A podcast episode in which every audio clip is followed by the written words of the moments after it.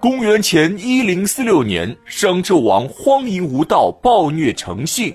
周武王姬发兵出祁山讨伐商朝，双方在牧野展开一场惊天动地的大战。结果纣王兵败自刎，商朝覆灭，姬发定都镐京（今陕西西安），建立周朝，史称西周。及至公元前七百八十一年，周幽王继位，岐山崩塌，天灾不断，百姓民不聊生。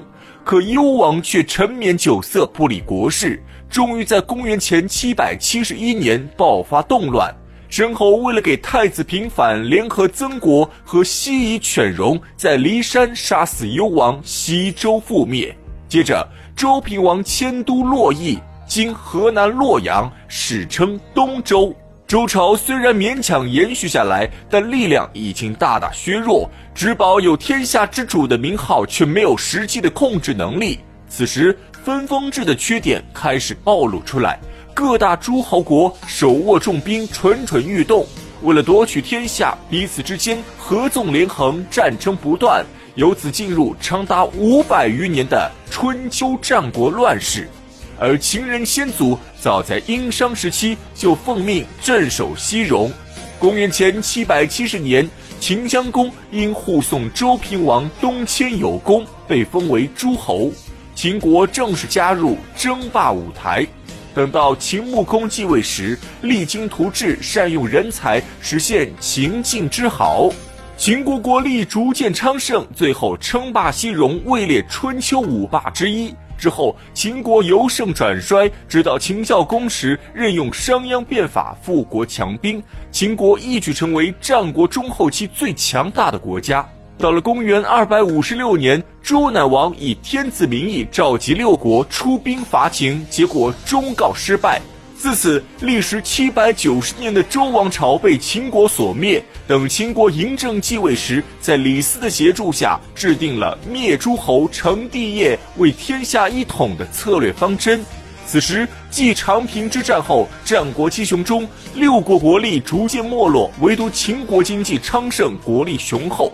于是，秦王嬴政远交近攻，果断开始讨伐六国。在六国之中，韩赵距离秦国最近，而韩国实力最弱。公元前二百三十年，秦王嬴政派内史腾率领十万秦军攻打韩国，韩国无力抵抗，率先被灭。接着，阻拦秦国东出的最大敌人就是赵国。嬴政本以为赵国不堪一击，却不料赵国继名将廉颇之后，又出一位名将李牧。就在赵国被打得节节败退，将要灭国之时，李牧临危受命，在肥下大败三十万秦军，一战成名。之后，秦军屡次攻赵，都被李牧阻挡。秦将王翦认为，只要赵国有李牧统兵，他们就很难取胜。于是上奏嬴政，用一道反间计收买了赵王的宠臣郭开，诬陷李牧通敌卖国，意图造反。昏聩无能的赵王信以为真，冤杀李牧。李牧一死，赵国再无名将。王翦率领秦军长驱直入，覆灭赵国。赵国被灭之后，秦军矛头直转燕国。燕国太子丹知道燕国不是秦国的对手，孤注一掷，派遣勇士荆轲刺杀秦王。这就是历史上有名的荆轲刺秦王。荆轲失败之后，秦国伐燕，王翦率军势如破竹，大败燕国。燕王喜逃到辽东，苟延残喘，直到公元前二百二十二年才被秦国所灭。韩赵燕被灭之后，中原的诸侯只剩下魏国，魏国孤立无援，很快被秦国消灭。楚国就成了秦国的下一个目标。在嬴政召集群臣讨论该派多少兵力攻打楚国时，老将王翦明确表示，最少需要六十万大军。可大将李信因为刚刚攻灭燕国，骄傲自满，直言自己只需要二十万大军就可覆灭楚国。嬴政听后，以为王翦年老怯战，不堪重用，于是派遣李信和蒙恬领兵二十万攻楚，结果被楚国名将项燕打得大败而归。此战失败后，嬴政才认识到王翦的重要性，亲自上门给王翦赔礼道歉。在公元前二百二十四年，王翦亲率六十万大军南下伐楚，项燕带领四十万楚军早已做好誓死抵抗的准备。可王翦率军进入楚国国境后，却并不与项燕正面对抗，而是坚守不战，休养生息。项燕因为兵力较少，不敢主动进攻。双方僵持一年后，项燕忍耐不住，引兵东引。就在此时，王翦抓住机会，全军出击，六十万秦军如洪水猛兽一般杀下楚军。纵然项燕奋勇杀敌，誓死不降，但终因寡不敌众，兵败自刎。在临死之前，楚国大将军项燕仰天长啸，留下一句诅咒般的誓言。三户，亡秦必楚。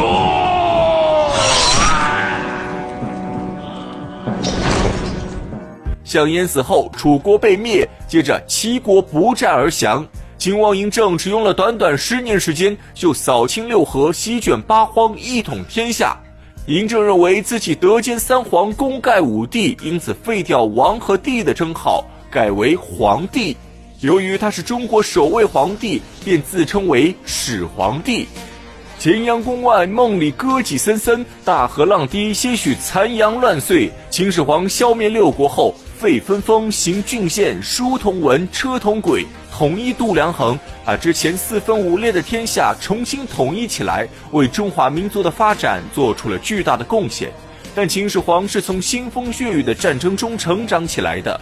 当一切都归于平静时，秦始皇的心中莫名产生了一种寂寞无敌的感觉。纵然在咸阳已经修建起了两百余座富丽堂皇的宫殿，但每到晚上，秦始皇总是难以入眠。他无比怀念曾经金戈铁马打败无数强敌的感觉。而且六国的政权虽然被秦国瓦解，但秦始皇心中清楚，六国的反抗意志并没有被彻底消灭。为了伸张秦法，宣扬威德，稳固政权，于是秦始皇在统一天下后的第二年，就以国都咸阳为中心，开始大肆修筑驰道。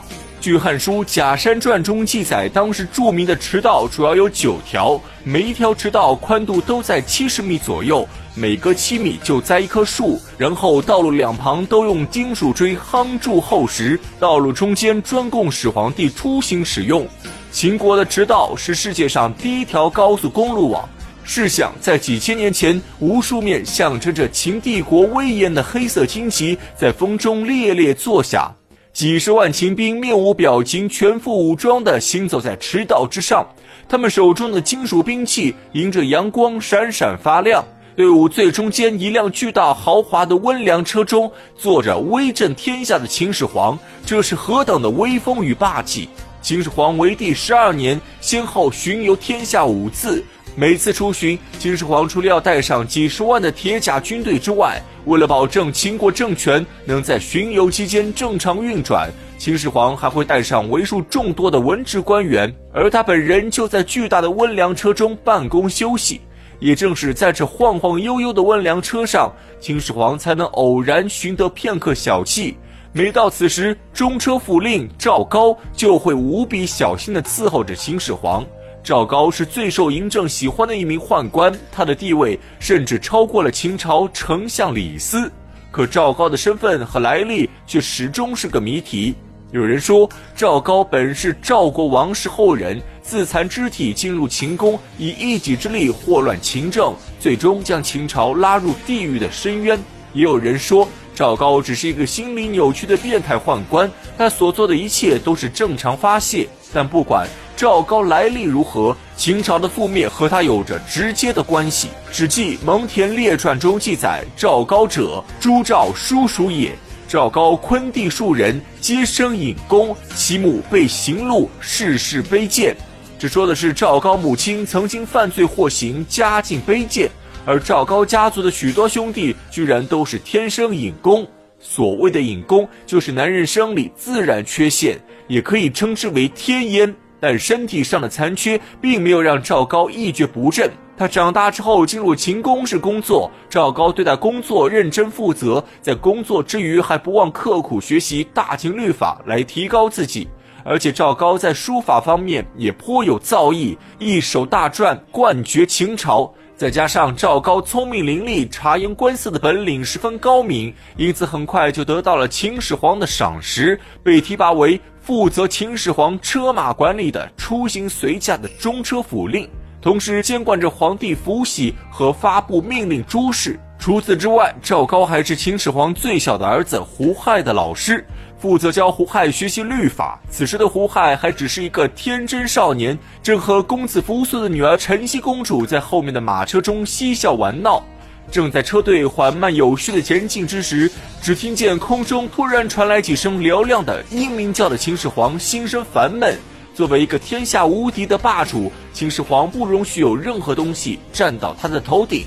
看着在空中不断围着自己车队盘旋的老鹰，秦始皇的眼中闪过一丝杀机。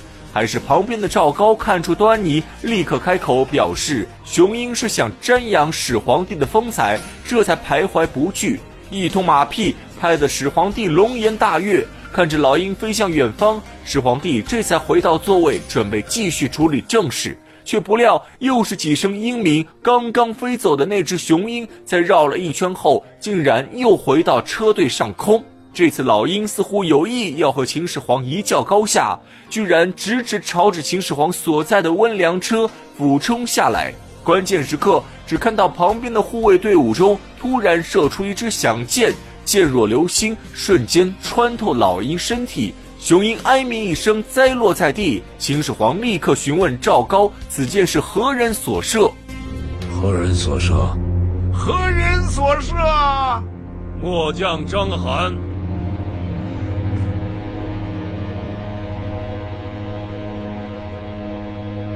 快呈上来！”